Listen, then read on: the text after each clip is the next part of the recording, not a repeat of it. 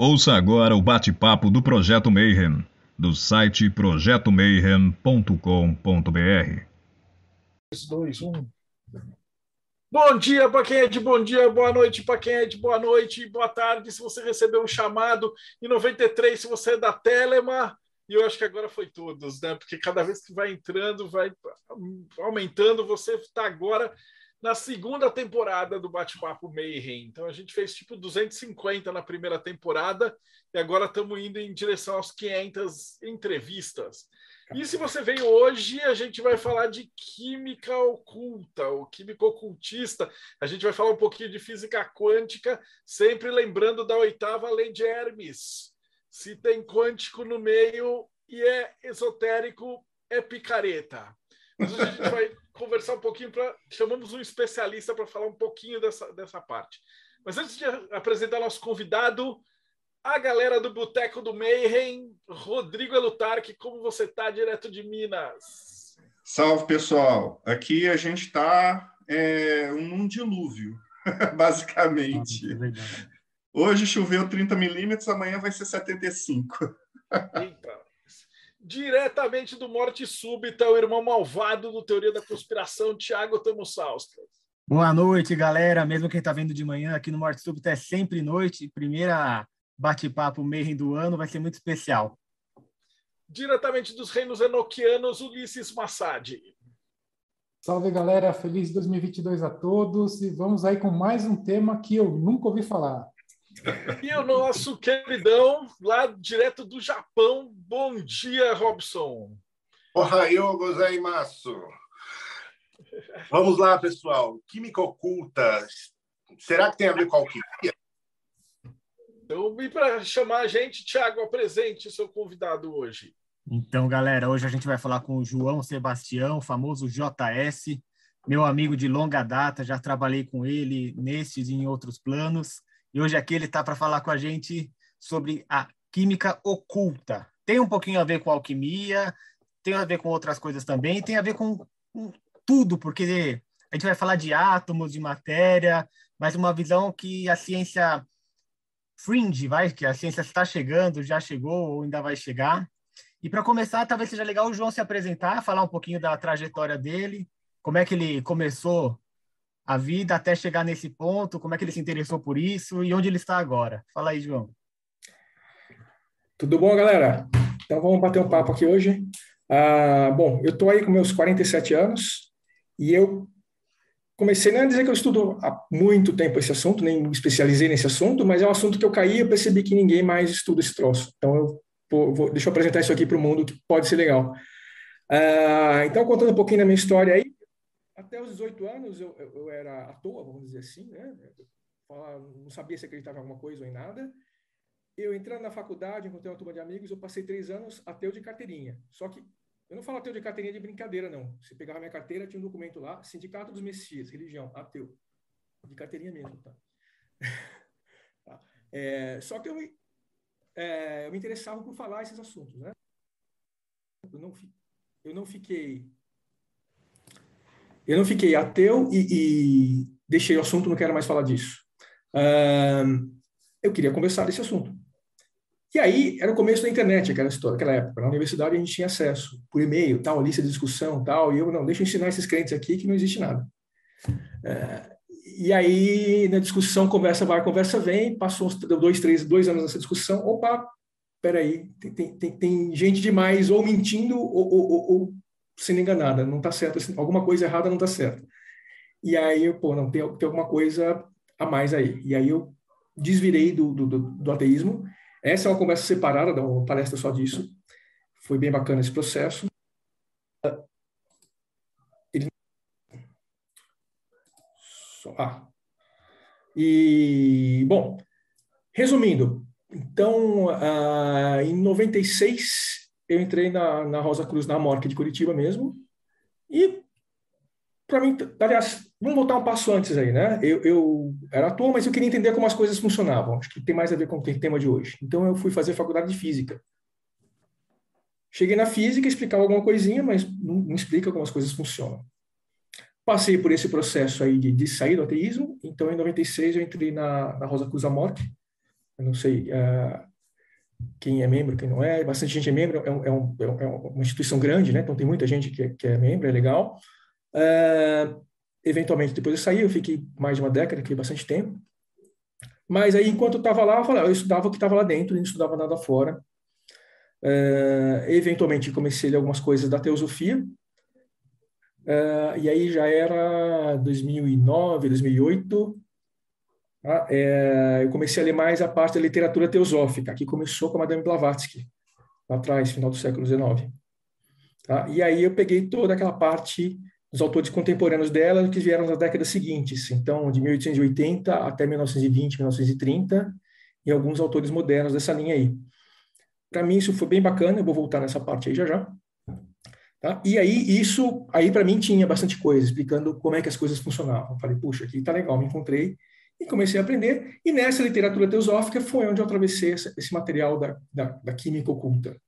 Foi um estudo feito lá atrás, e eu, nesse tempo, então, já estava com, com, os estudantes de teosofia modernos, a, a, hoje tem a Sociedade Teosófica no Brasil, uh, e, e, foi onde o Thomas Elskas viu essa minha palestra originalmente. E aí, dentre esses teosofistas modernos, ninguém estudava essa parte. Tem lá 40 livros dos mesmos autores. Pessoal estudava esses 38 aqui. Esse aqui deixa para lá. Porque é chato.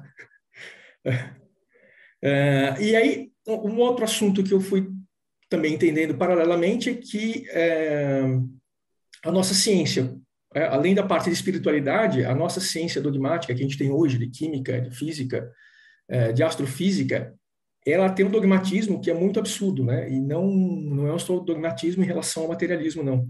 Ela tem um dogmatismo nas coisas que ela já vamos dizer descobriu, bateu o martelo, você não consegue mudar, você não consegue mudar a ideia de ninguém.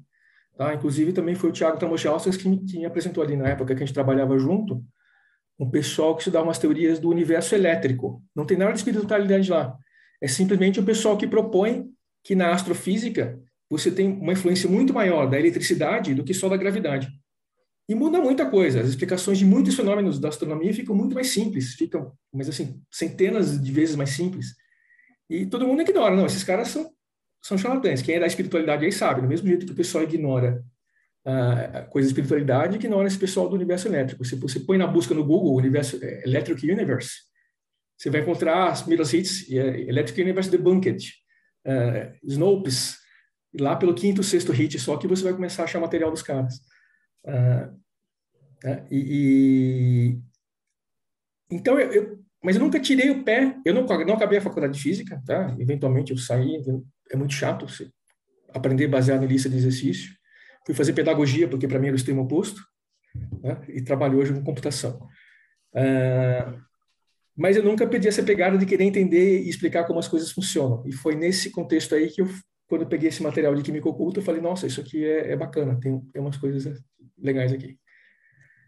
Você falou da Amor, que tem até um grau lá que, que até tangencia né, esse assunto da química oculta, fala de átomos, fala de eletromagnetismo, mas explica para gente o que é exatamente a química oculta, para o pessoal saber o que, vai, o que vai ser essa palestra. Vamos, vamos chegar aqui na palestra, né?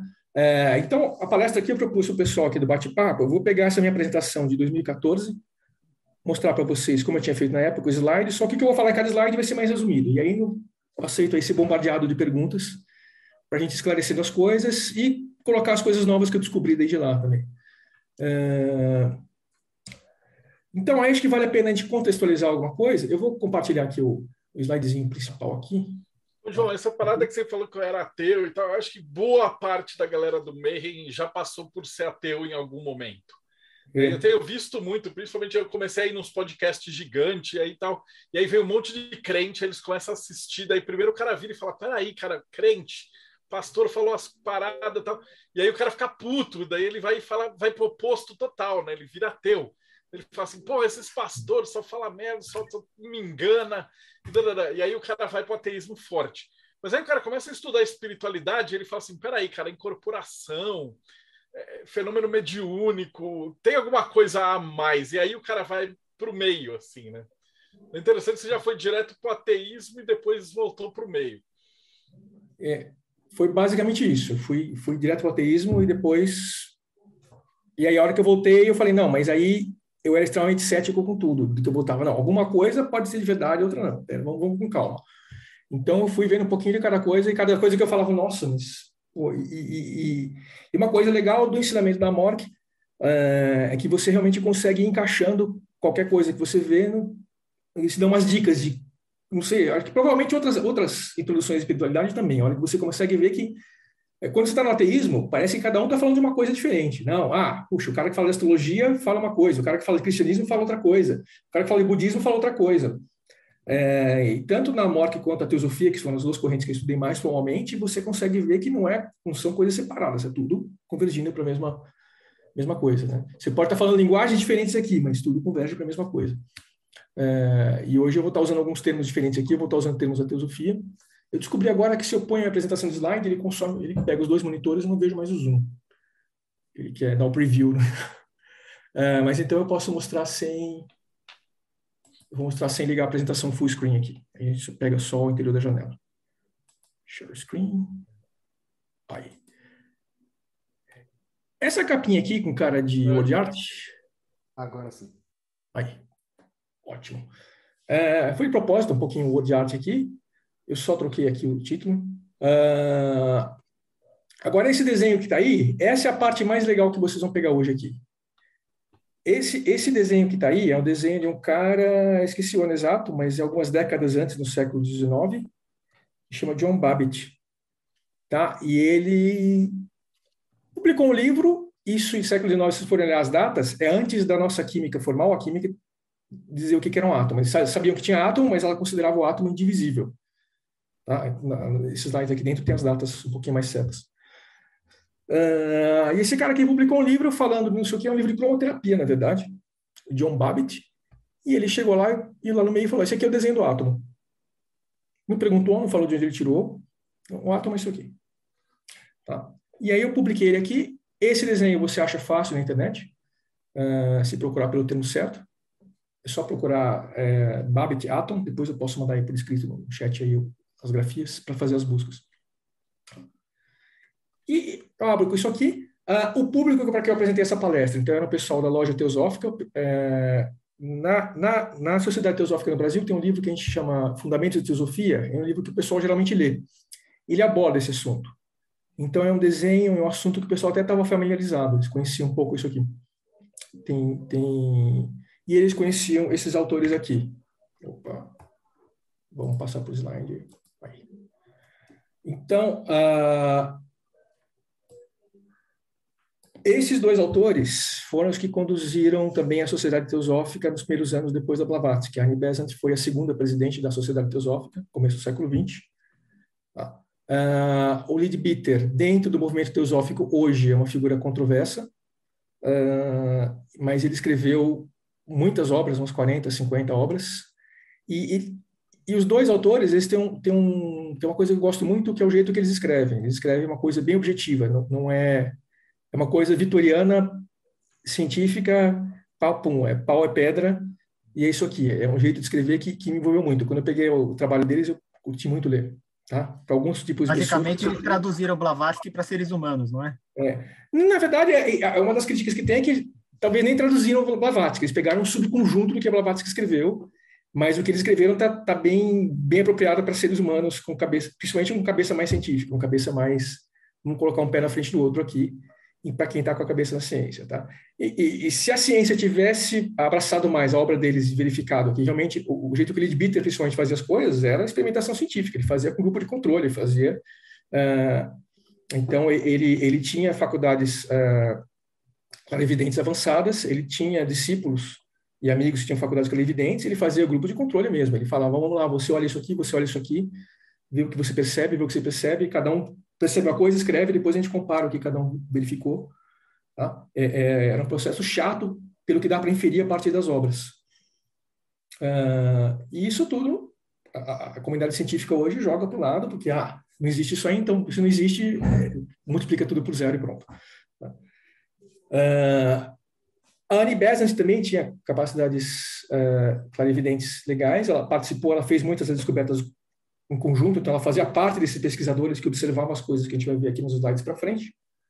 Tá? Uh, a primeira publicação deles, eu não sei se as primeiras pesquisas foram em 1895, igual está aqui, mas a, a primeira publicação desses do, do, resultados disso foi em 1895. Eles não tinham parado para fazer um trabalho de química oculta, eles, eles estavam convivendo, uh, tinham uma vivência cotidiana de fazer pesquisas com ocultismo e com clarividência, e numa dessas vezes o Alfred Sinnett, que é uma pessoa que também é uma figura muito importante no começo do movimento teosófico, convidou eles, ah, já tentaram usar a clarividência de vocês para observar as coisas microscopicamente? O que, que dá para perceber? Você consegue descer até o nível de uma folha, até o nível de uma célula, até uma molécula? O que, que é um átomo? E aí eles foram fazendo.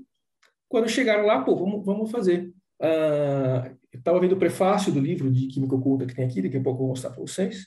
Uh, inclusive contando que o primeiro átomo que eles tentaram fazer isso foi um átomo de ouro. E aí o átomo de ouro era muito complicado. Ele falou: Nossa, estou vendo aqui o um negócio, mas eu não consigo nem descrever para você. É, é, muita coisa. E aí eles foram para o hidrogênio. Hidrogênio, opa, agora é muita coisa, mas eu consigo contar isso aqui. E aí eles começaram a escrever, começaram a fazer uns esboços. E aí começou esse trabalho. Uh, a Sociedade Teosófica, na época, tinha uma revista mensal, não sei se era mensal, que chama Lucifer. Você consegue achar isso, é bem bacana o conteúdo para quem gosta dessas coisas, tá? É, o conteúdo dela você consegue encontrar na Internet Archive. É, então, é, toda a publicação da Sociedade Teosófica, ela tinha a revista The Theosophist, que era onde saíam os artigos da Blavatsky mesmo. Então, muitas dessas coisas foram depois coletadas como livro, você consegue depois achar como livro. Muitas dessas coisas não foram nunca mais coletadas em canto nenhum. É, e só tem esses artigos nessas revistas originais. E a revista Lucifer é a mesma coisa. A Teosofista simplesmente, a Teosofista não dava conta do volume de coisa que os caras produziam na época. Surgiu essa segunda revista Lucifer. Uh, depois dessa primeira investigação em 1895, foram feitas outras investigações e foram saindo com outros artigos na revista. Em 1909, eles pegaram esses vários artigos e publicaram um livrinho com o nome de uh, Química Oculta, Occult Chemistry. Tá? Aí isso continuou acontecendo, em 1983 saiu mais uma edição. Tá? Então, na época que eu me interessei, provavelmente em 2014 mesmo, joguei lá na, nas internets da vida, o dólar estava um pouco mais razoável que hoje, e, e aí você tinha esse reprint aqui. Uh, vamos pegar aqui. Dá para a imagem fica grande aí? Legal. Fica. Então, eu Cult Chemistry, Clairvoyant Observations on the Chemical Elements, edição ilustrada do Libby e Annie Besant. Tá? Esse aqui eu acho que é a quarta edição do livro. Uh, alguns anos depois eu consegui achar na internet a quinta edição. Foi feita uma outra atualização 20 anos depois ainda. Essa quinta edição eu confesso que eu não folhei para ver o que tinha mais lá. Que diferente. Uh... Bom, e aí legal, o que, que ele percebeu? Então, uma coisa que é legal contextualizar aqui, né? 1895 a gente não tinha química como é hoje. Essa história de prótons e elétrons que a gente aprende na escolinha aqui, ela vem das primeiras décadas do século XX. Você tinha pessoa acabando de descobrir alguma coisa que eles foram chamando de elétron. Uh, principalmente os trabalhos da Marie Curie, do, do rádio, e do tubo de raios catódicos. Você põe, então, duas placas carregadas no vácuo e você tinha um raiozinho que atravessava de uma para outra. O que, que era isso aqui? É um negócio que a gente usou ao longo do século XX para ver televisão. Né? É, e, e, e, aí descobriram o tal do elétron e, e, se perguntando, então, a especulação por volta de 1895 é que os átomos deviam ser formados dos tais elétrons. Mas, uh, então, você tinha só a especulação do que, que era o interior do átomo. Não tinha nenhum modelo começaram... de átomo ainda. É. Eles começaram a publicar, então, é, esses desenhos, esses esboços. Então, quando eles desceram para publicar como que era um átomo de hidrogênio, eles estavam livres, não tinha, não tinha um livro de escola dizendo o átomo de hidrogênio é isso aqui. Nem o nosso que a gente aprendeu, que é completamente errado por qualquer paradigma materialista, não materialista, científico, não científico. O, o, sisteminha solar lá do, do próton com o elétron girando em volta é a coisa mais errada do mundo e até hoje é o que é ensinado na escola. Tem, não tem coisa mais errada que aquilo. Vamos descer. Tá. Então, como é que esses caras faziam isso? Eu falei, né? Então, tinha as, as faculdades clarividentes, esse, esse Lidbiter, ele desenvolveu realmente várias eh, capacidades clarividentes, ele... Uma coisa legal desse material da, da, da teosofia desses dois autores é que eles descrevem uh, os vários planos de composição da matéria, né? Então, o plano físico, o plano astral, o plano emocional, o plano mental. É, depois isso casa com a nomenclatura que se usa em outras, em outras correntes, isso é bem legal, você consegue fazer correspondência com quase tudo, e, e fica bem legal, e dá uma explicação bem detalhada, fala até, olha, o movimento espírita consegue enxergar bem essas regiões aqui, te descreve o que está acontecendo aqui aqui, mas a gente tem coisa mais para cima, tem coisa mais, mais para baixo. Então. Uh, entre as coisas que tem, eu acho que vale a pena falar aqui, vou pular aqui para frente para esse slide. Então, é, o que eu falei, né? essa, essa palestra foi primeiro para o pessoal que já estava acostumado com essa nomenclatura da teosofia. Tá? É, o nosso plano físico, a nossa matéria, é dividida em sete partes. Tá? É, as primeiras três a gente percebe com sentidos, é, sólido, líquido e gasoso. E aí eles falam de quatro estados da matéria mais sutis que o estado gasoso que a gente tem.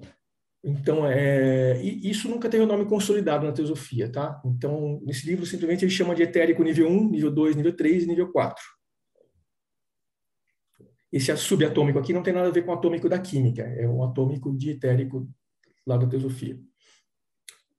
Tá? Mas, é, é, então, é como se fosse o plano... E cada um desse aqui é mais sutil que o de baixo, assim como esse aqui é mais diferente desse. É, é, é mais sutil que esse. Então, Assim como você pode né, dissolver gás num líquido e o líquido fica aparentemente igual, mas um monte de gás permeando aquele líquido, você pode ter matéria etérica permeando um gás e você não vai perceber isso, né? A matéria é como se fosse um monte de pedras grandes e essas matérias mais sutis são pedrinhas menores que vão vão caindo dentro até isso aqui ser areia que vai caindo e você consegue encher mais, tá?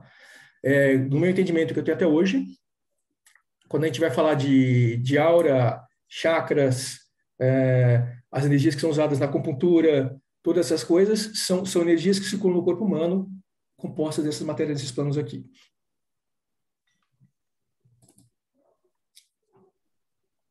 Ótimo.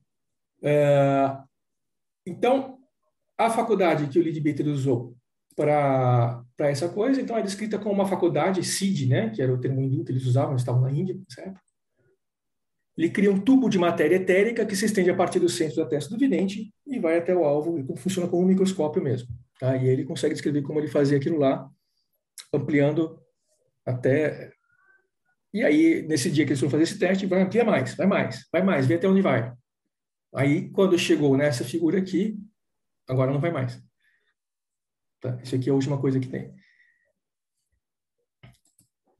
Isso que é chamado átomo último átomo, uma coisa assim? Isso, isso aqui tem o um nome de átomo, uh, átomo último nas traduções a português, como essas traduções são da, da, década de 20 e 30 também, sai átomo ultérrimo, né? É uma palavra que a gente não usa hoje, que seria o ultimate atom, em inglês, o último, o último componente da matéria física.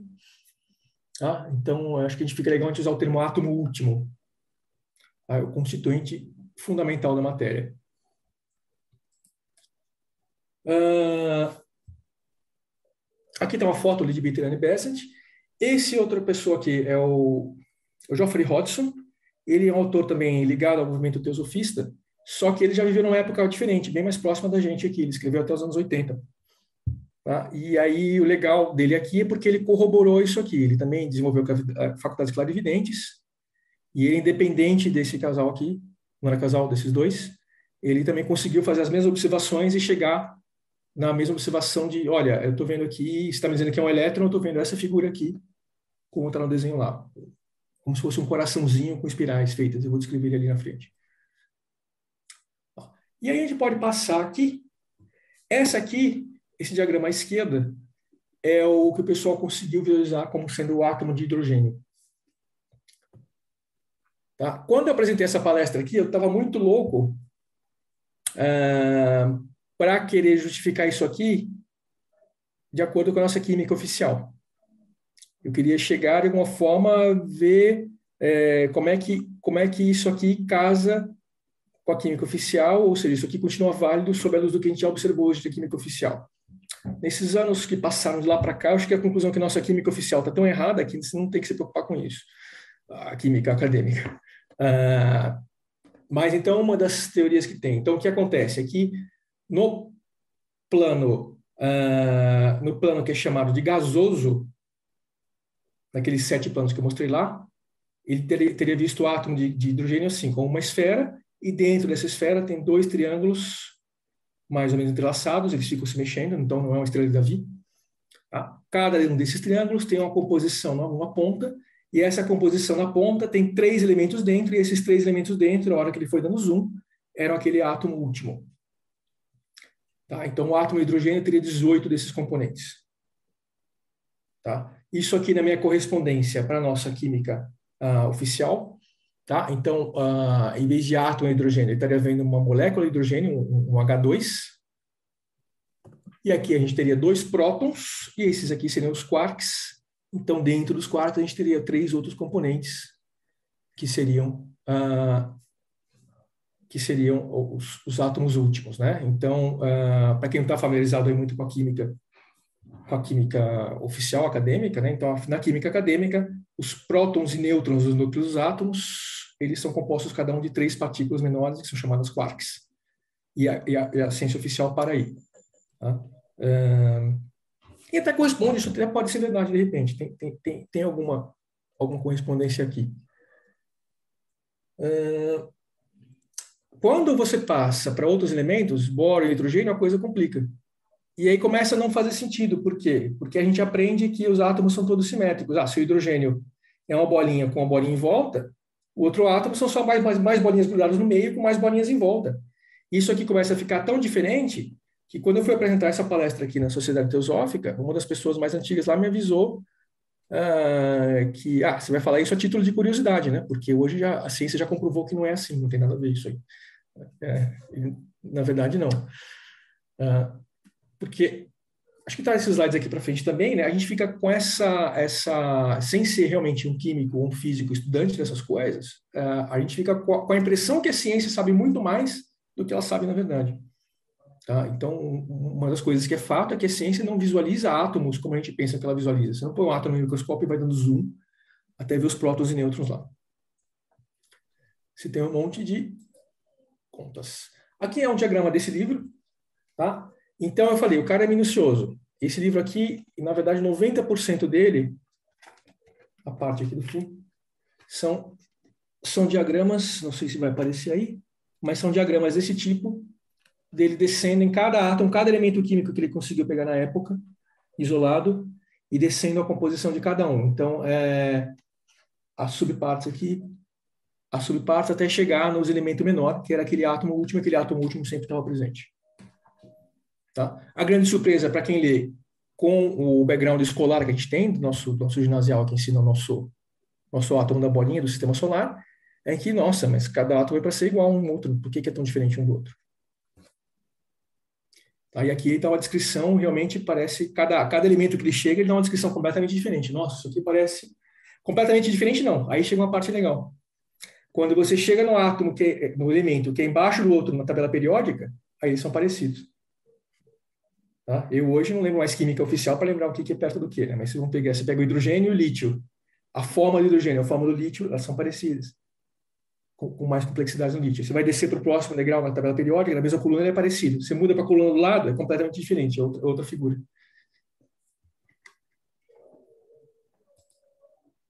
Aqui, aquele slide que eu comentei. Aqui o diagrama que tem nesse livro, mais simples, desse, desse átomo último. Eu acho que a gente pode falar um pouquinho mais dele. É bacana. Tá? Ele é percebido, então, como essa forma de coração. E são 10 espirais que descem, dão três voltas, acho que três voltas aqui, e sobem de volta no mesmo sentido pelo meio, e descem de novo. E, e uma pergunta que, que acho que outras pessoas devem estar pensando: essas espirais são feitas de quê, então? Então, é, essas espirais, a hora que ele tentou usar a clarividência dele para explodir isso aqui, aumentar mais, é, isso aqui quebrou nos átomos do próximo plano além do físico, né? Então, como eu falei, na teosofia a gente tem aqui o plano físico, acima aqui é o plano que chama de astral, nessa literatura, literatura de papos também, uh, que seria o próximo plano aqui, que tem quatro dimensões espaciais, tá? Então, ele, ele, ele quebra aqui. Então, é, e agora elas mesmas são feitas de espirais umas dentro das outras. Eu acho que tem outro slide aqui que mostra esse fiozinho. A hora que você vai dando zoom nele, você vai chegando Ele é como uma cordinha de telefone, daquela telefone antigo. Vai uma espiralzinha. Só que a hora que você dá um zoom nessa cordinha, ela é uma cordinha feita de outra cordinha menor. Até você chegar numa bolinha que tem lá na frente. Aqui. Deixa eu ver aqui se eu tenho esse zoom aqui. Porque olhando assim, dá a impressão que é uma energia que fica contida em si mesma. É. É como se Aqui. é uma forma de visualizar como é que a energia vira matéria, né? Uhum. Então, tá aqui. Então, a energia, a hora que você vai dando zoom, são, são vários níveis de espiral um dentro do outro, até você chegar no sétimo nível, e aí você não desce mais, tá? É, esse, esse desenho aqui, na verdade, é do, do John Babbitt, né? Eu falei aquele, o desenho original que a gente teve lá no culto. É, o John Babbitt tem um livro que chama Os Princípios da Luz e da Cor. Eu fiquei atrás desse livro, procurei nos Estados Unidos para comprar, na época o dólar estava 3 reais, dava para pensar em fazer isso. Não sei o que, não achava, achei o PDF, baixei, comecei a estudar. E aí um dia eu pus no, na estante virtual aqui no Brasil e tinha uma edição aqui. Uma edição da década de 80. Está aqui. Uh, aquele lá vocês acham fácil para comprar, se quiser, então, quem gostar de livro físico. Esse aqui não. Uh, e eu falei, é um livro que o cara está tá preocupado em falar de cromoterapia aqui. Mas ele mostra aquele átomo, falando, ah, esse aqui é o átomo. E esse, esse desenho aqui é um desenho que vem lá desse livro aqui. Tá? Eu também, na época, para essa palestra aqui, eu fiz um modelo 3D para entender melhor. Eu acho que está aberto aqui. Deixa eu trocar aqui. Aqui. Eu não consegui fazer o formato de coração. Eu fiz redondo, né? Mas talvez dê para ter uma ideia aí. Então, você tem as espirais subindo e descendo. As cores são importantes, né? Uh, você tem três dessas espirais são mais grossas. Depois, sete espirais é, que aparecem por evidente nas cores do arco-íris. Tá? Para quem estudou teosofia aí, vai entender que a gente tem um negócio dos sete raios. Cada raio representa um, um, um, uma faceta da vida, da existência, né? E, então, cada espiral dessas representa essa, essa faceta aí, entre a, a, vida física, a amorosidade, outras coisas. Ah, então, a gente tem essa brincadeira aqui.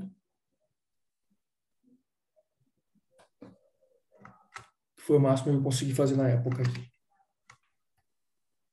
Vou voltar aqui. Bom, e ela fica girando, né? E ela fica girando. Então, ela é descrito, qualquer ponto, é descrito com ela pulsando, girando em vários sentidos, tá? E com uma energia percebida que entra por aqui, é, ela atravessa, atravessa a figura, tá? A energia atravessa aqui. Então, na verdade, ela, ela, ela traz energia, como se trouxesse energia em uma dimensão além, que é jogada para cá, e ela absorve energia como se fosse energia aqui. Tem dois tipos de polaridade, que eles chamam de male e female, tá? o macho e fêmea. E aí, de acordo com essa polaridade de macho e fêmea, ela vai se, se montando nessas configurações aqui. Então, aqui não tem.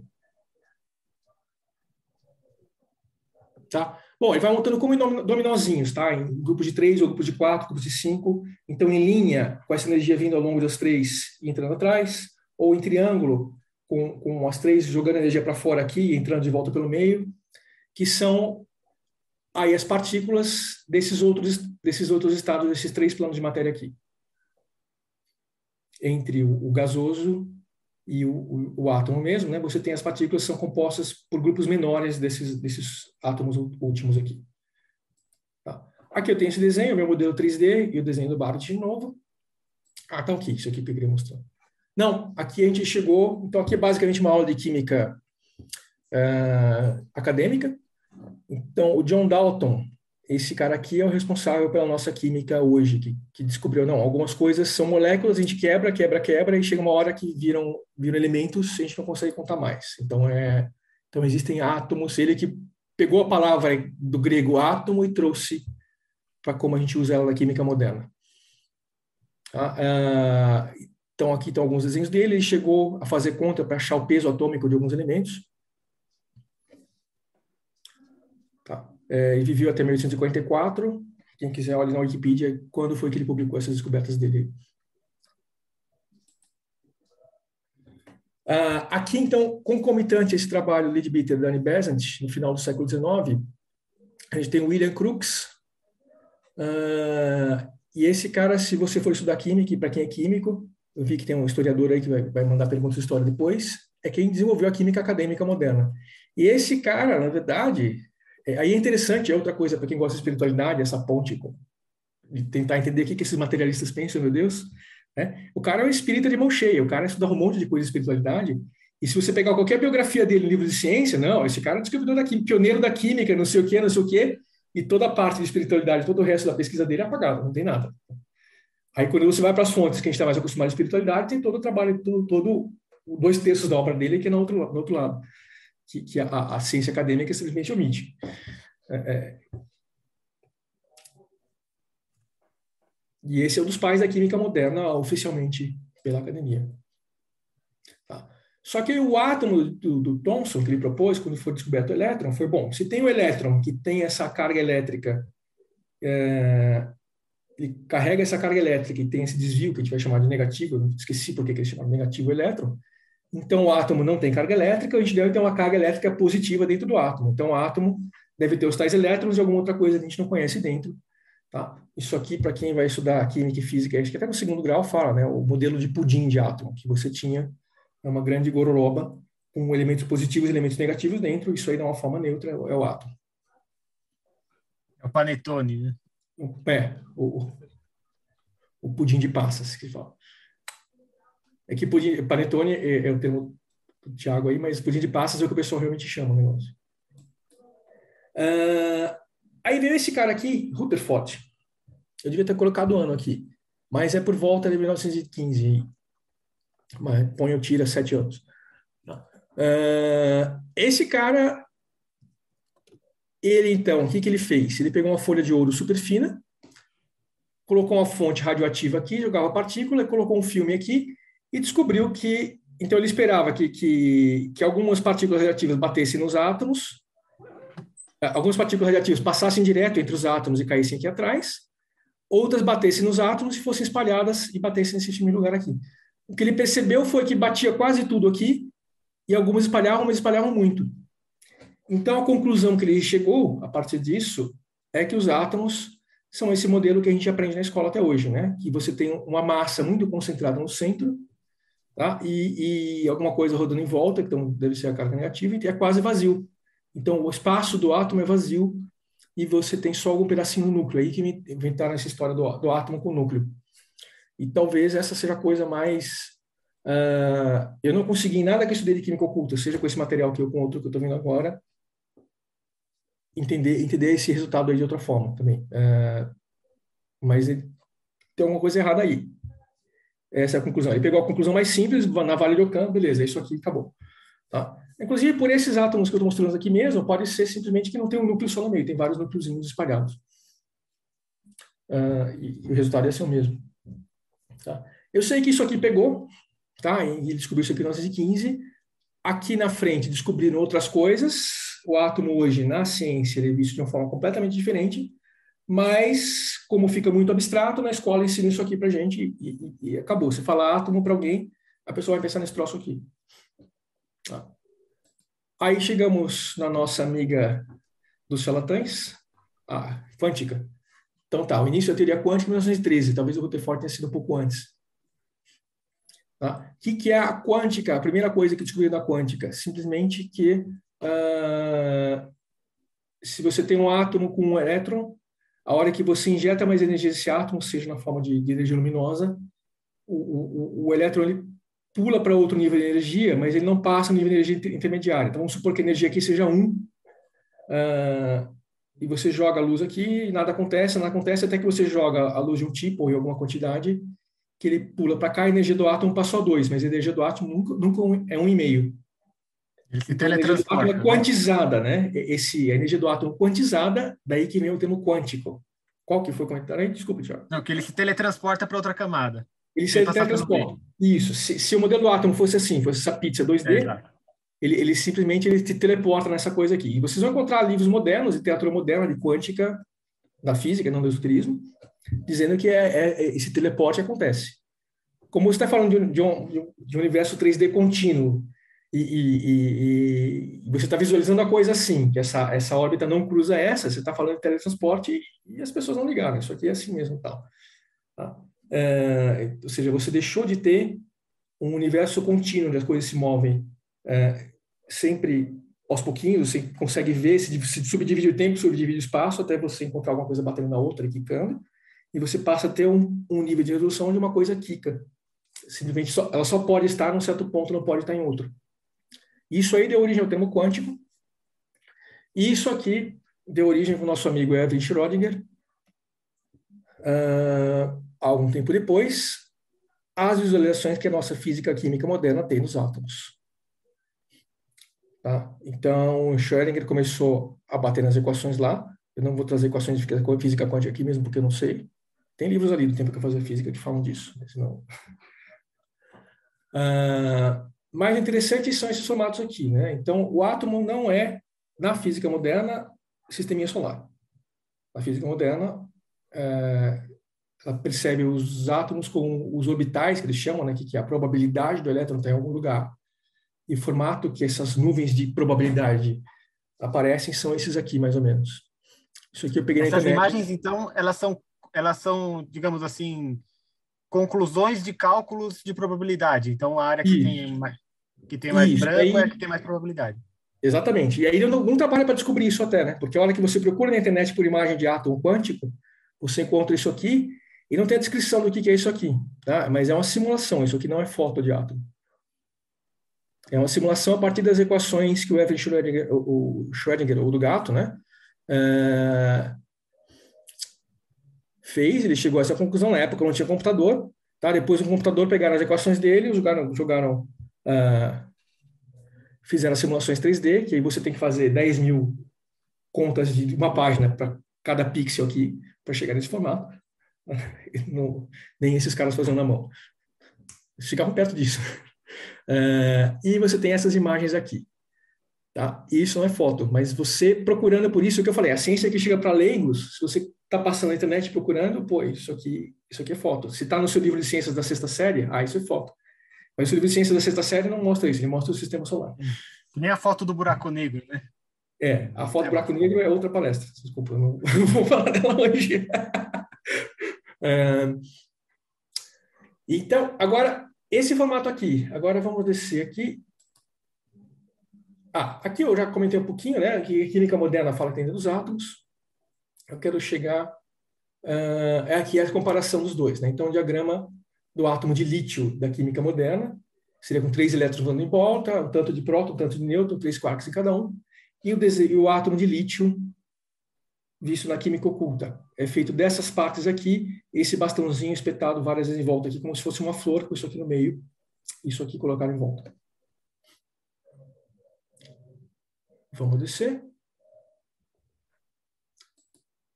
Aqui, aí sim. Então, esse aqui é o átomo da sexta série. Uh, essa aqui sim é uma foto. Tá? Eu, deixa eu ver se troço da zoom. Isso aqui, então, com, com... Opa! Não, o que, que ele fez? Esses programas de, de... Ele trocou o slide. É, foi pro começo. Ele colou um negócio lá que eu não queria colar lá. Aqui. E aí, a hora que eu dei o desfazer do colar, ele me trocou de slide. Aqui.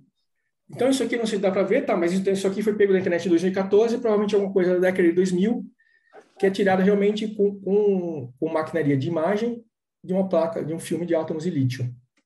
Tá? Então, é, não sei se dá para perceber, mas dá para perceber umas formas arredondadas aqui. Uns picos e uns vales aqui. Isso aqui é uma foto realmente, não, não é uma simulação igual aquele de cima. É, e aqui do lado, tiro o zoom. Esse diagrama 3D é um esboço 3D que foi feito nesse livro aqui. Ele está aqui, tá? em 1900 e nada.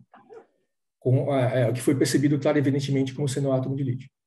Então, aquelas primeiras imagens que você mostrou são diagramas em duas dimensões. Em duas dimensões, pessoal. Isso, isso. Que, que, que, tá, que é colorida, três dimensões e em movimento, isso daí. É, então, essas estruturas aqui, que estão mostradas aqui, são, eles foram escrevendo, eles viam aquela forma, iam dando zoom, escrevendo isso aqui, e, e tinha um desenhista acompanhando do lado, tá? É um, é um, é um, são, são capacidades, é, como se diz?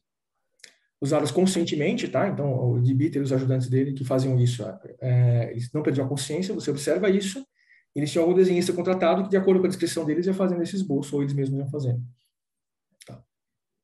Então, essa aqui também é uma descrição feita por um desenhista a partir do desenvolvimento. Então, você tem aqueles elementos de, de, de redondos, aquelas pétalas, e esse negócio era percebido assim.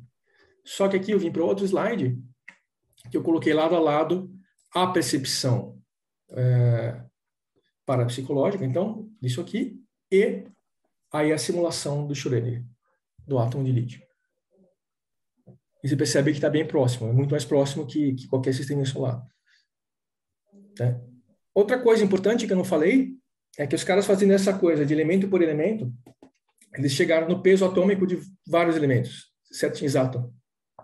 Ah, eles contaram aí o que acontece, eles dividiam ah, a hora que você faz a conta, levando em conta o número de elementos, se você falar, ah, o, o, o, hidrogênio tem 18 daqueles átomos modernos, o, o, oxigênio tem 291. A hora que você faz a conta, dá o peso atômico 18 do oxigênio. Assim, com erro de, de, de décimos de decimal. Assim. Inclusive, tem um slide aqui que fala uma coisa, que é, é a diferença... Tem tabelas aqui dos pesos atômicos, se você procurar tem diferença decimal de décimos dos pesos atômicos considerados modernos, certos pela ciência. E aí, quando eu fui olhar ainda, é, o que acontece é que a, a, ciência ela põe o peso atômico oficial pela média né, dos isótopos. Então, vamos dizer que você tem um isótopo mais comum de oxigênio e, um em cada dez é um outro isótopo com peso atômico diferente. A ciência moderna ela publica o peso atômico da média isotópica deles. Então, você tem 10% desse, 1% daquele, 0,01% daquilo, a média esse valor aqui. Eles fizeram o peso atômico do isótopo mais comum. Aí, se você ainda leva esse fator em conta, fica mais próximo ainda do resultado deles. Uh, aqui, eu estava insistindo muito nessa história de a, o átomo que a gente aprende é o átomo é o átomo do sistema solar, né? Então, eu joguei no Google em 2015, procurei uma imagem de átomo. E que aconteceu é que todos os resultados iniciais mostravam o átomo como sistema solar, com algumas poucas exceções. Isso aqui foi só para ilustrar isso. Então, o único resultado entre os 100 primeiros, refletindo a forma dada pelas teorias modernas, teorias acadêmicas mesmo. É, então, entre os 100 primeiros, você põe a diagrama do átomo no Google, no Google Imagem, até hoje você vai ver isso aqui, você vai ver sistema solar. E, e enquanto que a teoria quântica, ela mostra isso aqui, que é bem mais próximo disso do que o sistema solar. Bom, uh, Aí eu localizei um outro escrito de um cara que é Stephen Phillips. Esse Stephen Phillips escreveu na década de 80 também. Ele está tá ativo hoje, talvez hoje, não sei, né? Mas eu fui procurar agora, hoje à tarde, antes de entrar aqui. Tem um site desse autor, Stephen Phillips, com publicações ainda de 2009, 2011 dele. E ele, então, ele tentou fazer esse casamento, de conciliar essa percepção que foi feita por esses autores aqui lá atrás, com a química que já foi feita ao longo do século XX. Ele escreveu no final do século da década de 80. Só que o Stephen Phillips mesmo, ele não era clarividente. Então, não tinha observação direta. Ele pegou o material que estava publicado aqui, só que ele era físico e, e, e químico. Ele fez as contas, chegou, opa, olha, está batendo com teoria da supercorda, está batendo com, com, com quark, aí ele chegou à conclusão que aqueles, os átomos aparecem como, como subquarks, ele publica isso aí, dá até um nome para o negócio. Uh, e aí a gente tem o site dele aqui. Esse site eu entrei hoje lá, tá com cara de Geocities, mas está de pé e tem PDFs para baixar. É, e, e, e, livros que estão em catálogo e não tem PDF. E aí a hora que eu li o livro, tem o último escrito dele que tem o único exemplar na Amazon usado a partir de 1.700 dólares. Eu falei, bom, acho que eu vou esperar um pouquinho para alguém fazer um PDF disso aí. Esse ele não pôs link. Mas o, a percepção, a, o estudo extrasensorial dos quarks, tá lá para baixar, é um livrinho também, que dá para ser lido como continuação desse aqui.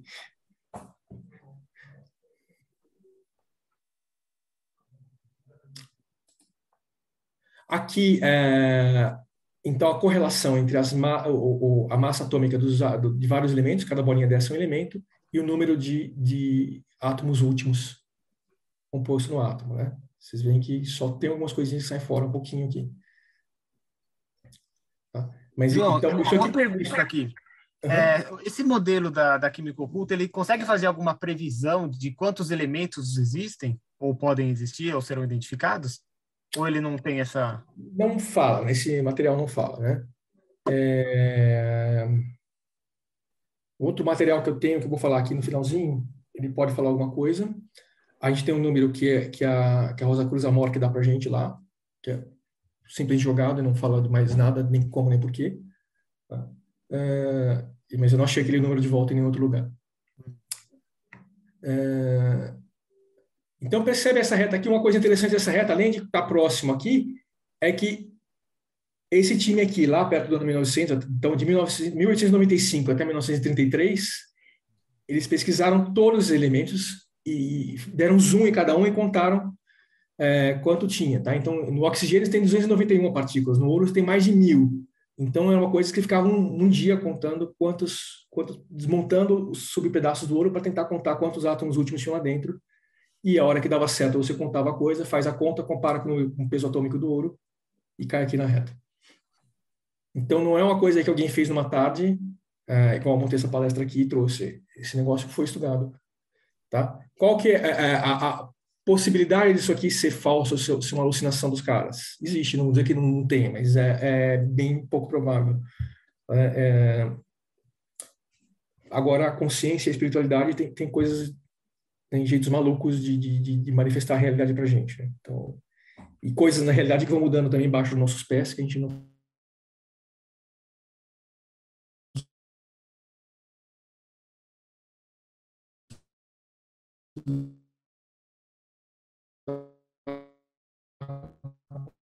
o arquideira de ômega está aqui, mas não tem muito sentido falar disso.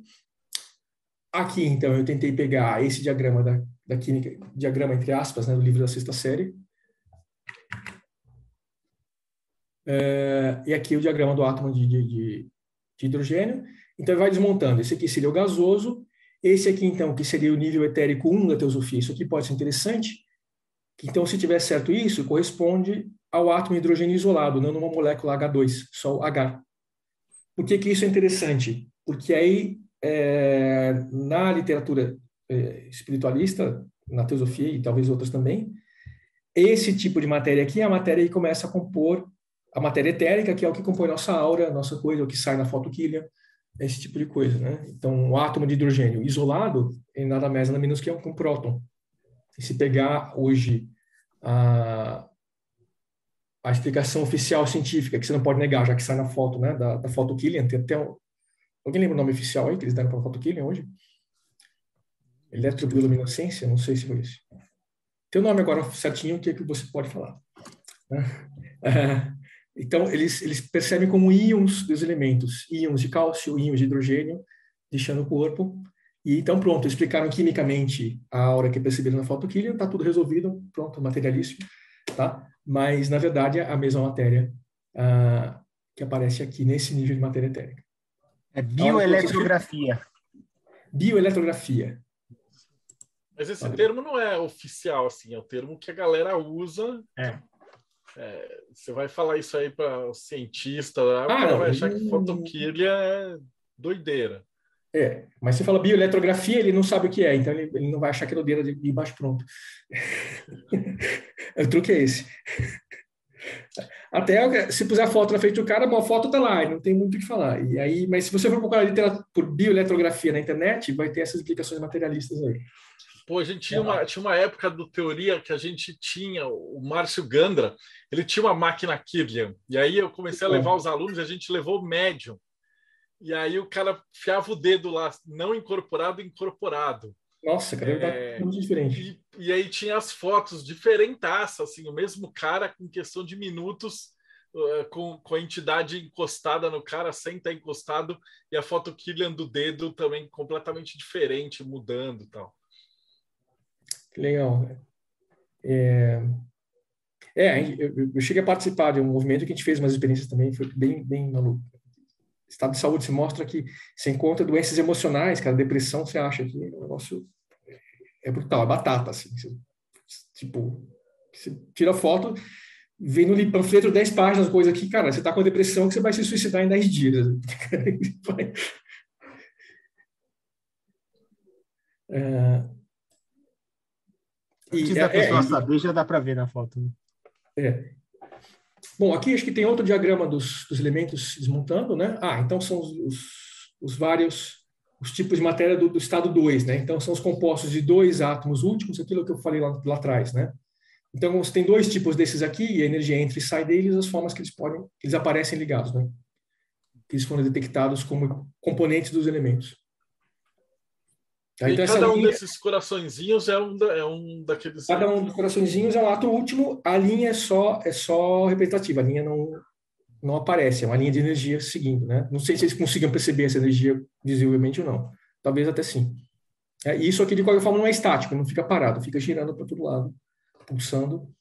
Uh, mas eles ficam vinculados a eles, não vão sair dessa configuração. Né? Então aqui você tem um que a, a energia sai daqui, uh, então esse aqui deve ser configuração diferente, né? Então, o positivo daqui encontra positivo daqui, uh, e você vai mudando. Eu não faço ideia do que são os biquinhos aqui. Esse aqui é sem biquinho, né? então a energia só flui de lá para cá, são dois ligados, igual duas pilhas ligadas em série. Esse aqui também seriam duas pilhas ligadas em série, mas tem um biquinho ou algum componente inversor aí que não está explicado no livro, só aparece esse desenho.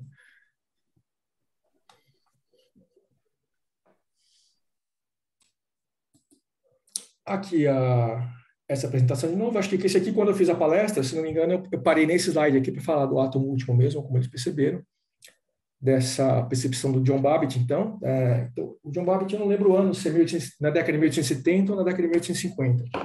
Esse aqui, de qualquer forma, ele tinha isso primeiro.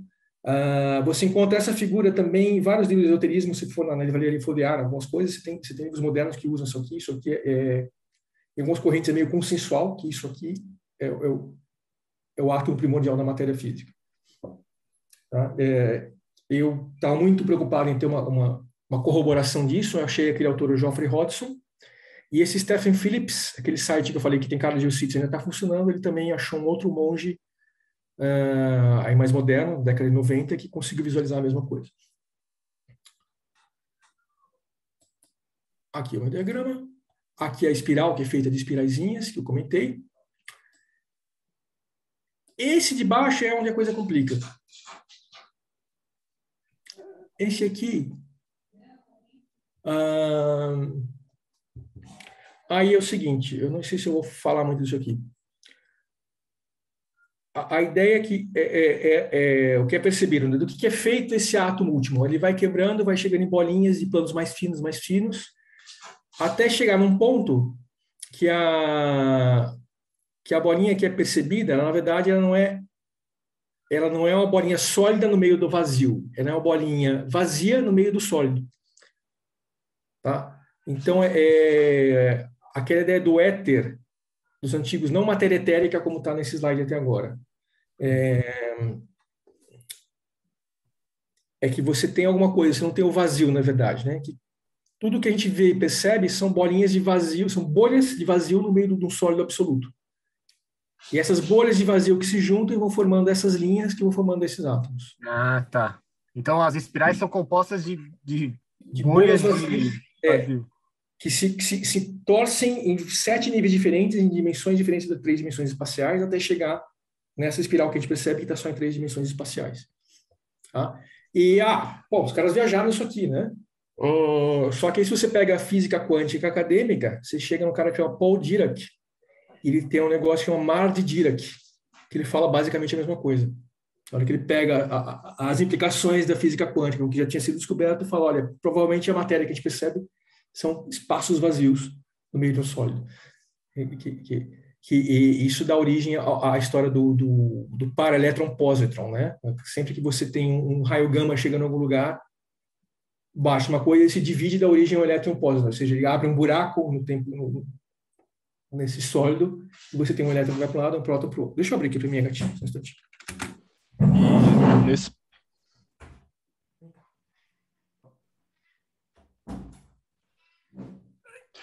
É, João, te perguntar, teria relação aí também com a questão de matéria escura nesse, nesse sentido ou não? Tá. É, Matéria escura a gente vai entrar em outro assunto. Aqui a gente não tem nenhuma matéria, partícula, que foi.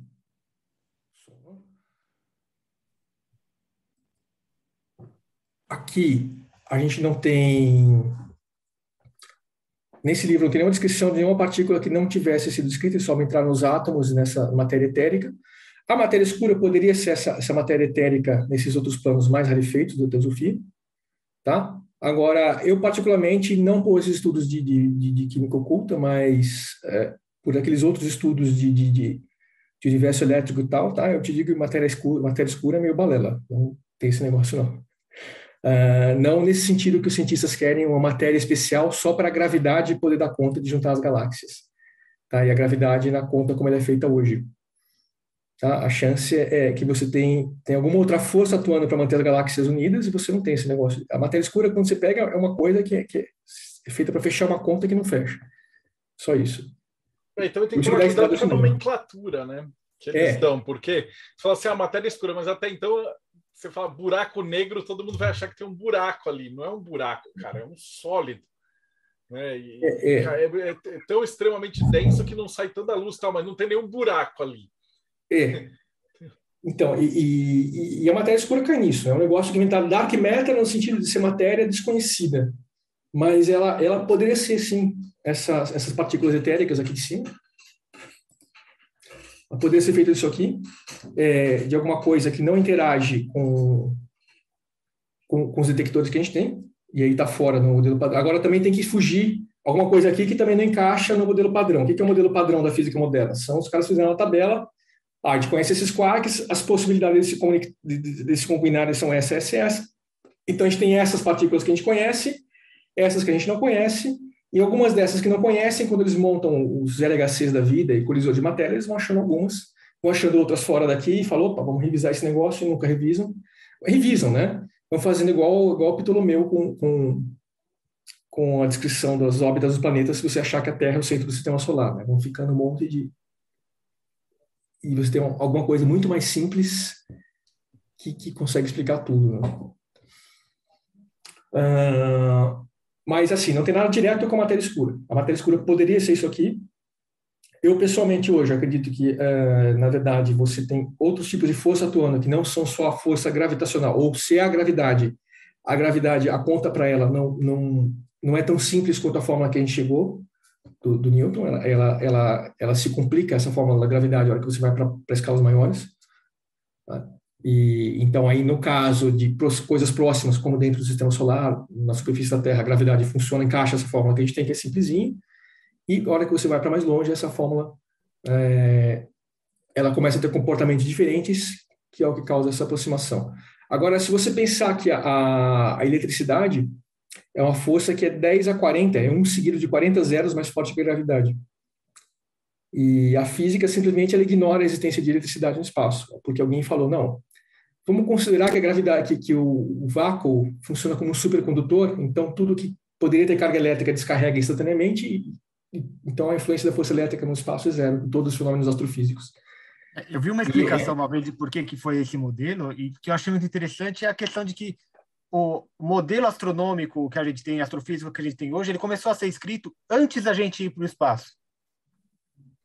Então ele, ele não bate com algumas coisas que a gente vê lá. Hoje em dia, qualquer satélite que desce, ele está eletricamente carregado, mas isso não é levado em conta.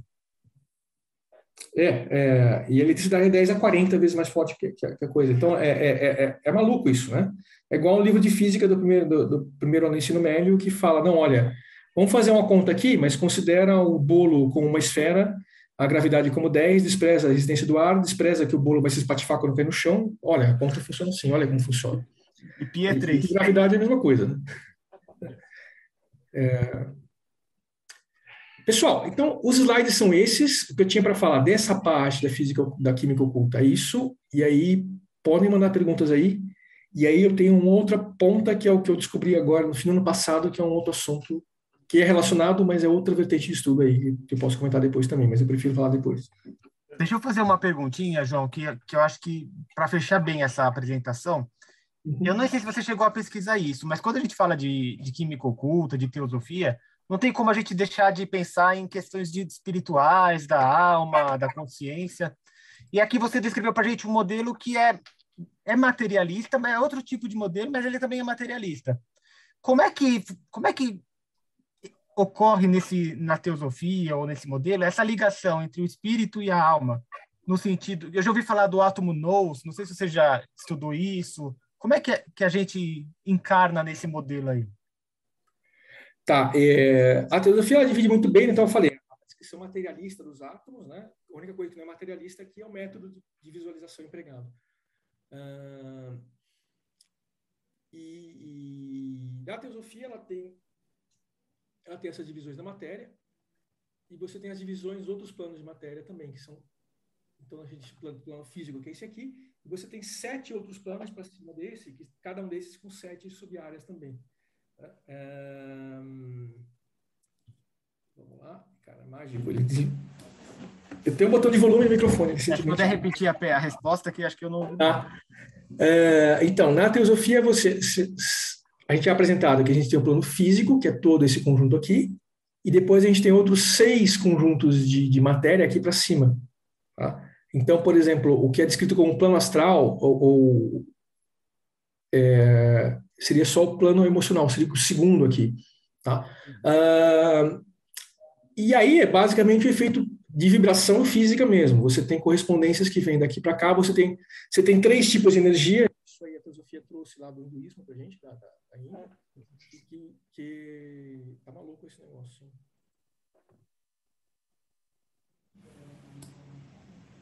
Alô? Pronto. Você tem uh, você tem o prana, você tem a kundalini e você tem o forrate que são as três energias que permeiam o universo todo, né? e a gente está mais familiarizado aí com Forrat, que a gente chama de eletricidade. Essa, essa conclusão eu também cheguei na frente, depois eu vi corroborar alguns lugares. Né? Se pegar alguma literatura de hinduísmo que fala de Forrat, e trocar por eletricidade ali, te ajuda. E sobra para você prana e kundalini para você se preocupar. Uh, uh, e, e, na teosofia, então, você tem uh, o criador, o plano supremo, né? E aí fala, bom, a gente só consegue observar até aqui, a gente não sabe o que tem lá em cima, mas então no topo desses sete planos aqui, desses, desse grupo aqui físico, aí você tem o, o emocional, o mental, o espiritual, o búdico, átmico, uh, você tem toda uma correspondência que vem dali para baixo, uh, essas energias vibrando, é muito difícil escrever. Esse cara, esse autor, o Lee Bitter, ele se preocupa com essa parte, e é uma parte que eu acho que é uma parte dos, dos esotéricos atuais se atrapalha, porque ele conseguiu descrever isso. No plano emocional, ele percebe que são quatro dimensões espaciais. E aí o que acontece? Quem consegue ter acesso, é consciente a esse plano astral, a hora que vai chegar aqui de volta para traduzir o que ele viu, não consegue mais. Porque você não consegue descrever coisas que são percebidas em quatro dimensões espaciais em três dimensões. É, e essa é parte da dificuldade. À medida que você vai subindo níveis mais, mais elevados, mais sutis, essas dimensões espaciais aumentam. Então a coisa vai complicando mais ainda. Ah... tá ficando coisa de louco isso aqui.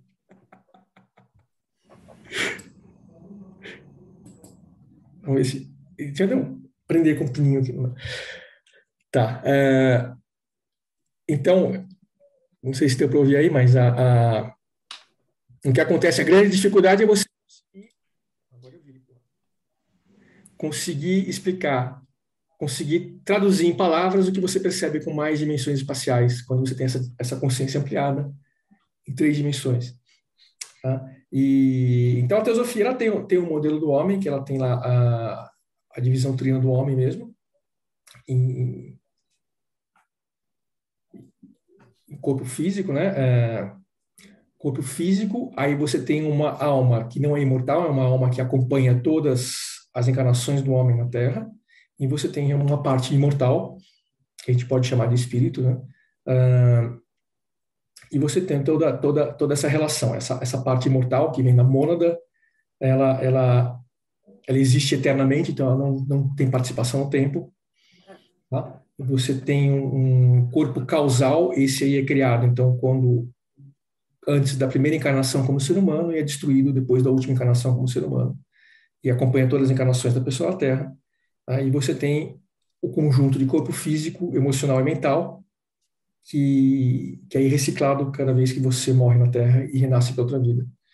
Uh, isso é basicamente o que a teosofia fala. Né? E você tem essa comunicação entre os planos que acontece por várias vias dessas energias aí, e você tem, é, ao contrário do que, do que acontece no, vamos chamar, no, no, o cristianismo de Lutero, né? Que você tem os homens aqui embaixo, o Criador Supremo lá em cima e nada no caminho, deserto completo. Você tem todos esses planos e subplanos de matéria habitados por uma miríade de, de, de seres e populações, né, que ao longo dos anos foram chamados aí de, de, de anjos, fadas, é, poltergeists, o nome que você quiser, arcanjos, arcontes, demônios, nome que quiser, você tem toda essa, essa, essa galera aí, só não é perceptível para os nossos uh, sentidos físicos. Né? E, e, inclusive, uma parte dessa galera que se manifesta com essa matéria aqui, que só não é perceptível, mas atua diretamente no plano físico. Você tem alguns livros bem impressionantes disso aqui, de, de, de seres perceptíveis mesmo que atuam na, direto na natureza, né? São os espíritos na natureza aí. A gente percebe muito disso quando você está falando de, de mediunidade, é a hora que você começa a realmente conversar com a entidade. E aí você percebe mesmo que, na verdade, é uma outra entidade, e o cara meio que empresta o cérebro do médium, e aí existe uma interação entre essa, esses elétrons, vai dizer, essa energia, e o cara usa o aparelhamento da matéria, né? Então, bem interessante essa tua colocação. Claro, a gente não vai é, avançar muito, mesmo porque a gente tem muito pouco material é, é, acadêmico, praticamente tem nada, né? Falando sobre essa área esotérica. E o que a gente a gente está fazendo é basicamente a, a especulação e um pouquinho que a gente consegue fazer pelo método científico, né? Eu, eu lembro que tinha tretas gigantes, o cara fala assim, pô, mas aí como é que você faz no, no terreiro para medir? Porque isso aí a ciência não viu nada. Falei, cara, a gente tinha um bafômetro, a gente levava, fazia teste, mas, cara, isso é o máximo de ciência que eu consigo com o nosso dinheiro, sem encher o saco das entidades, sem encher o saco dos médiums e da assistência, é o que dá para fazer hoje. É, eu tenho uma amiga que contou que no, no terreiro ela virou um litro depois passou no bafômetro da polícia. Passou. Ah, cara, é, é, aqui é a quântica, ele esperou não estar tá olhando para baixar o volume. Então, eu tenho uma amiga que contou o caso que tomou um litro de cachaça no terreiro e, e depois foi parar no bafômetro da polícia. E não deu nada. Não deu nada. Isso a gente fez vários testes. É, mas, é, independente disso, quem gosta desse, desse, estudo aí, esse autor, o Lid Bitter, o que ele escreve é muito legal, dá para entender bem essa parte aí, tá? dessa, dessa correlação, que, acontece no médio, né? inclusive entre os teosofistas peguei. Entre os teus ofícios modernos, você é, não fala, o pessoal não curte muito mediunidade, espírito, a ideia de mediunidade de você é, simplesmente é, permitir que, que outro se, se, se use das suas faculdades físicas, porque isso aí depois deixa marcas, é igual é igual deixar cicatrizes, né? Então, você quer conservar seu, seu ser completo, uh, você tem outras formas de levar a sua consciência sem precisar uh, desse contato dessa forma. Tá? É, mas o, o Lead Bitter foi o meu, meu primeiro contato com a teosofia, aliás, quando eu estava só na Rosa Cruz. Ele chama é, é, o Mundo Astral, o livro. Eu parei para pensar porque eu não lembrava se é o Mundo Astral ou o Corpo Astral. Se encontra fácil, esse negócio está em domínio público em inglês. É, em português, ele foi editado pela Pensamento, você acha baratinho no estante virtual também. A gente fez uma entrevista com o Keller que ele explicou esse livro como base, e aí foi uhum. falando construto astral, servidor, é, quiumba. Você vai ter um monte de nomenclaturas diferentes, é, cada filosofia dá uma diferente, mas no fundo a gente está tá tentando tatear assim para falar a mesma coisa, né? É a mesma coisa, muda a nomenclatura, né? Eu, eu não é conheço nada do livro. É, eu, eu, não conheço nada de Umbanda de Candomblé, então eu, eu, mas com certeza a hora que eu vejo as descrições dos efeitos das entidades, ah, essas, essas, você percebe, ah, elas estão vindo nesses planos aqui, eu não vou saber qual, eu não conheço, mas estão vindo aqui. Não, essa é a ideia, a ideia do, do, né? do, projeto é justamente essa, a gente chama a galera pura. A gente chama mãe de santo, cara, ela nunca viu nada de teosofia, mas ela vai falar uma porrada de coisa legal, de encantado, de, da jurema, da, das, Daí depois a gente chama alguém da teosofia, depois a gente chama alguém do, da alquimia. E a gente tem percebido isso. Todo mundo está falando a mesma coisa, mas está usando linguagem diferente. É. É, é, isso aqui. Por exemplo, na teosofia eu de fazer esse negócio quadradinho aqui. Eu nunca faria um diagrama quadradinho hoje, mas é, é o que eu fazia na época. Mas é, Vamos lá, é, Ulisses, você perguntar alguma coisa? Isso. É, João, um tempo atrás eu li um livro, eu não sei se você conhece, chamado Código de Deus. Não sei se você já viu esse livro. Não é um livro hum, antigo, é um livro até moderno. Ali o autor ele faz uma proposta, até eu queria perguntar se, se você estudou, se você chegou em alguma coisa mais ou menos na linha do que ele faz. Qual é a ideia dele, o que ele propõe, né? Ele pega a, o princípio da vida e ele diz que aquilo, a vida começa a partir de quatro elementos. Aí ele fala que a vida é baseada em carbono, hidrogênio, é, oxigênio e nitrogênio. Aí ele faz uma, uma analogia desses elementos químicos é, com os quatro elementos antigos, né, da, da alquimia antiga, aquela coisa toda, e aí ele associa isso às quatro letras do nome de Deus. Então, a ideia dele no livro, o que, que é? Ele começa a desenvolver um lance que vem da química ligado à espiritualidade. Então, ele fala a vida é, é parte é, das letras do nome de Deus, fazendo associação desses elementos. E aí ele vai desenvolvendo toda uma ideia relacionando com a cabala, com, com letras hebraicas e fazendo uma ligação entre as duas coisas. Você viu alguma coisa parecida nesse, nesse, nesse material todo que você viu, né? nessa linha, alguma coisa assim ou não? Nisso aqui não, né? Mas é o que, que eu percebo aí, tá? Primeiro, assim, a, a, na percepção que eu tenho, assim, a vida não depende desses quatro elementos específicos.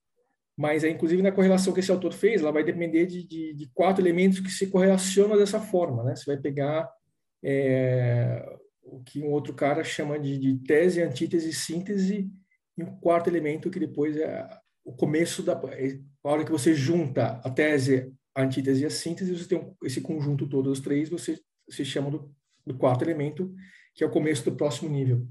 É, e, e, então essa essa estudo de, de, numerologia da formação das coisas e todas as coisas não são as coisas materiais da vida é um negócio que talvez tenha visto melhor formulado no, no, no escrito do Papos mesmo.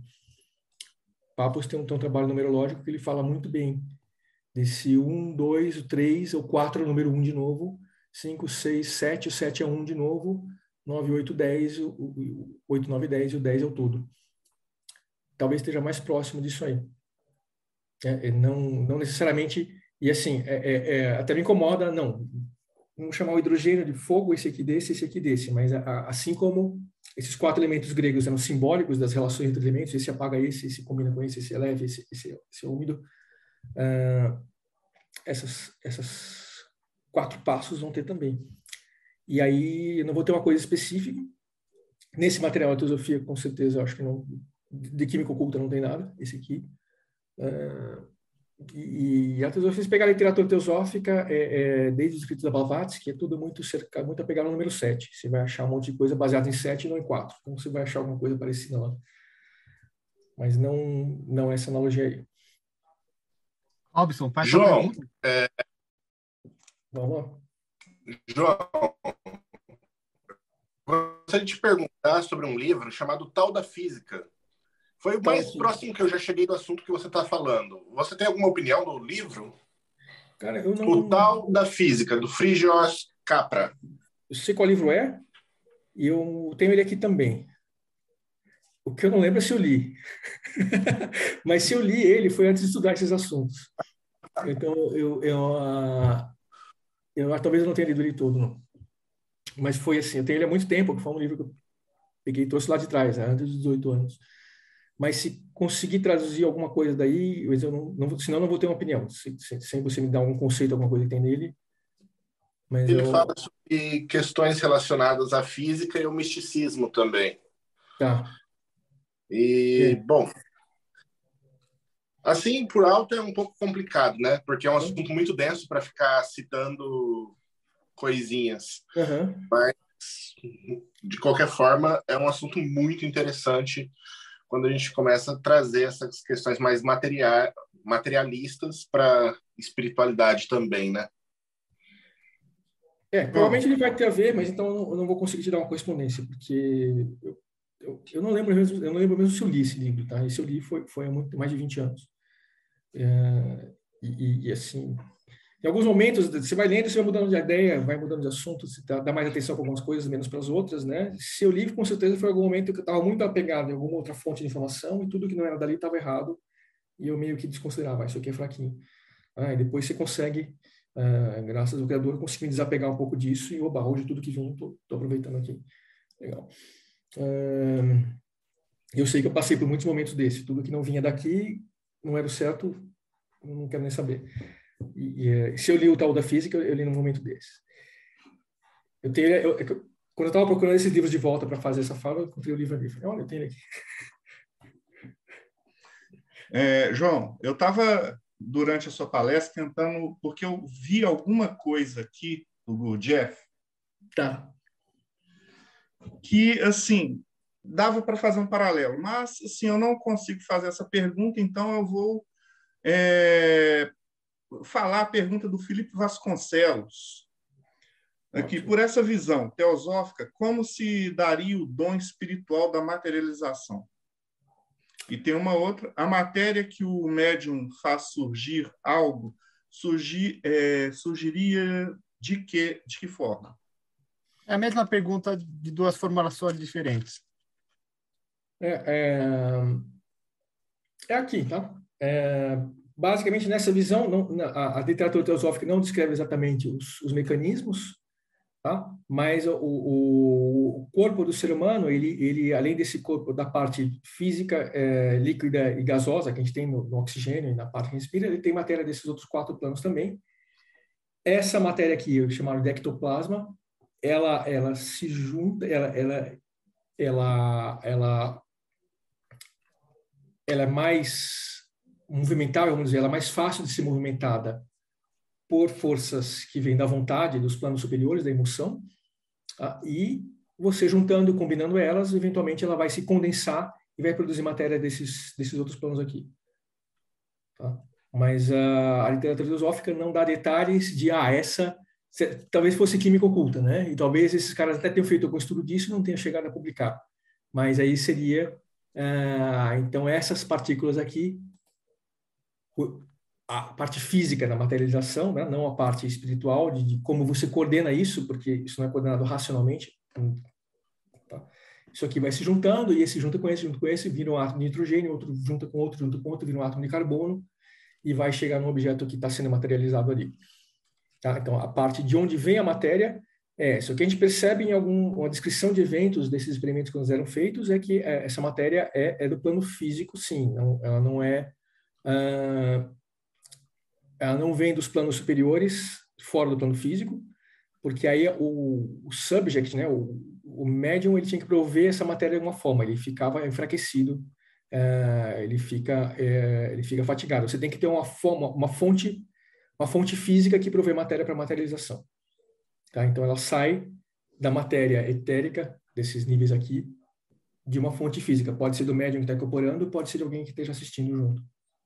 E a gente é teve muito exemplo de, de, álcool saindo. É, esses exemplos que você falou de um médium depois do terreiro, ele uhum. faz o bafômetro e não tem nada, né? Ou seja, volatilizou, saiu do físico, foi para alguma outra, é. algum outro lugar. Né? Ô, João, eu te agradecer pra caramba, foi muito massa essa palestra. Eu sei que esse é um assunto gigantesco e assim, a falta de material de pesquisa só deixa a gente mais doidão, assim, mais é, com vontade de estudar. Mas foi fantástico. Aí, coisa pra caramba, tem coisa. E aí, só para encerrar, então, eu falei, no fim do ano passado, eu tropecei num outro negócio ainda, que é um material canalizado no começo dos anos 80 ali, e parece bem ponta firme. E aí eles falaram, não, quando chegaram nesse material e perguntaram para a entidade que estava canalizado, não, mas uh, na parte física, o sistema o sistema recíproco do Larson está certo? Não, é tá certo, é aquilo lá mesmo. A parte física do universo de vocês é toda feita daquele jeito lá. E eu fui procurar esse tal sistema recíproco. E é uma outra explicação de como que a matéria nossa é feita, feita de forma independente. Não tem nada a ver com esse negócio da química oculta. Você acha em Reciprocal System, se procurar Reciprocal System no Google, você vai achar uma fundação desse tal do Larson. E ele começou na década de 40 a fazer só a conta matemática, do jeito que o pessoal da física faz, e chegou num outro jeito de representar todo o nosso sistema de matéria é, física e química, outro de representar os átomos, que é muito mais simples, é assim, é, é, que a nossa física e química atual, do mesmo jeito que, que, que o universo, que o sistema solar, com o Sol no centro é mais simples que, a, que, o sistema solar com a Terra no centro, com os planetas girando em, em, em, círculos. E é um, só que ele não tem muita correspondência com essa química oculta aqui. Tá? Nesse sistema de Lawson, os átomos eles são mais ele, ele não subdivide os átomos também. Ele, ele, ele descreve um universo de movimento. Mas o legal dele lá é que ele relativiza o tempo. Fala não, aqui você ah, o ser humano só consegue perceber o tempo uh, desse jeito. Ele faz umas contas matemáticas e não, olha, a gente está no universo que você pode ou estar tá observando três dimensões de espaço e uma de tempo, ou você pode estar tá observando três dimensões de tempo e uma de espaço. E daí ele vai e deriva todas as partículas conhecidas do universo, todas as leis astronômicas conhecidas, inclusive a parte de, uh, da formação de galáxias, por que, que as galáxias estão se afastando, por que, que dentro de uma galáxia e galáxias próximas estão se aproximando, de forma assim que você vai entendendo, cara, que, que louco isso aqui, e chega na parte de química também. Mas é outro assunto aí, esse negócio ainda, eu, eu quero conseguir entender o suficiente para explicar isso. Eu já falei para o Thiago, no último bate-papo que a gente falou, bateu lá para outubro, e eu não estou nesse ponto ainda. Mas, não, é, mas nem se preocupa, cara, aqui é, coisa. é, é uma peça do quebra-cabeça, que a galera está acostumada, né? Você, não, não é, não, não vê, geralmente a gente entrevista a galera que está dentro do meio hermético e tal, e agora a gente tem expandido, então a gente está falando com acadêmico, com cientista, com pessoal de fora, então para trazer esses conceitos para dentro aí do, do podcast. Cara, eu te agradecer demais pela explicação, por tudo. E cadê, Rodrigo, considerações finais? A gente já está chegando no fim. Cara, é, assim, palestra fantástica, muito obrigado. Assim, eu sempre gostei dessa parte mais teórica da física, eu não gosto muito da matemática, mas assim, foi muito bom, muito bom. Adorei. Maravilha, Ulisses. É algo para assistir várias vezes, né? Eu acho que teve tantos detalhes ali que eu vou, vou reassistir a palestra, mas foi fantástica, João. Parabéns. E gostei do assunto, bem interessante. Grande Robson. Eu adorei a palestra, assim como o Ulisses, eu vou ter que rever mais, pelo menos no mínimo uma vez. Vou ter que anotar os livros que ele mostrou porque eu não consegui ver, para mim dar uma pesquisada e eu recomendo ele dar uma novamente uma olhadinha no tal da física. Vou dar uma olhada, vou pegar aqui. Tranquilão. E eu, eu vou pegar depois, o João vai passar para a gente os dados, para você que está acompanhando a gente, está aqui embaixo na descrição do vídeo, tem os links é, que ele passou para gente, os livros e toda essa parada. E, Thiago Tomosauskas. Ah, só agradecer aí a, a, oportunidade do João falar com a gente, passar esse conhecimento, talvez incendiar a cabeça de alguém para pesquisar química oculta junto com ele, para ver se aumenta o número de pessoas investigando isso. E é isso aí. E queria fazer uma pergunta para o Marcelo. Marcelo, o que é o Projeto Mayhem e como é que o pessoal participa disso? Cara, o Projeto Mayhem é um grupo de estudiosos de, de todas essas coisas. É como o João falou, cara, a gente era ou ateu ou crente, e aí a gente chegou num ponto onde a ciência, cara, para num limite. Aí você fala, cara, o que é mediunidade? Como é que funciona a alquimia, a hermetismo e tal? E a gente se juntou num grupo. Então a gente tem um financiamento recorrente, né, coletivo, e a galera participa, é catarse.me barra TDC, e aí a gente junta grana para cada três meses a gente pega os textos mais legais que tem. Né? Então a gente está em conjunto aí com a Eclésia Babylon, com o Espelho de Circe, com o próprio Morte Súbita. A Abadia de Heteru mandou também para a gente os textos. Então a gente tem colocado toda essa galera publicando coisas e a cada três meses a gente faz uh, do mesmo jeito que o Crowley fazia né, em 1909 a gente tem feito de juntar esse material. E também estamos promovendo esse podcast, essas entrevistas com a galera, assim, de todos os cantos que vocês puderem imaginar, né? Essa é a entrevista 270, se eu não me engano. Então, se você chegou agora e escutou esse é o primeiro podcast, tem muito material, tá agrupado em tag. Então, se você entrar lá, tipo espiritualismo, vai ter uma porrada de gente que vai falar desse assunto. Umbanda, Kimbanda, teosofia, cristianismo, demonologia e muito mais, né? Então, catarse.me barra TDC. E é isso, galera. Poxa, brigadão. E aquelas últimas coisas de internet. Então não esquece, segue o canal, ativa o sininho e a gente se vê aí no próximo Bate-Papo Mayhem. Valeu, João. Falou, gente.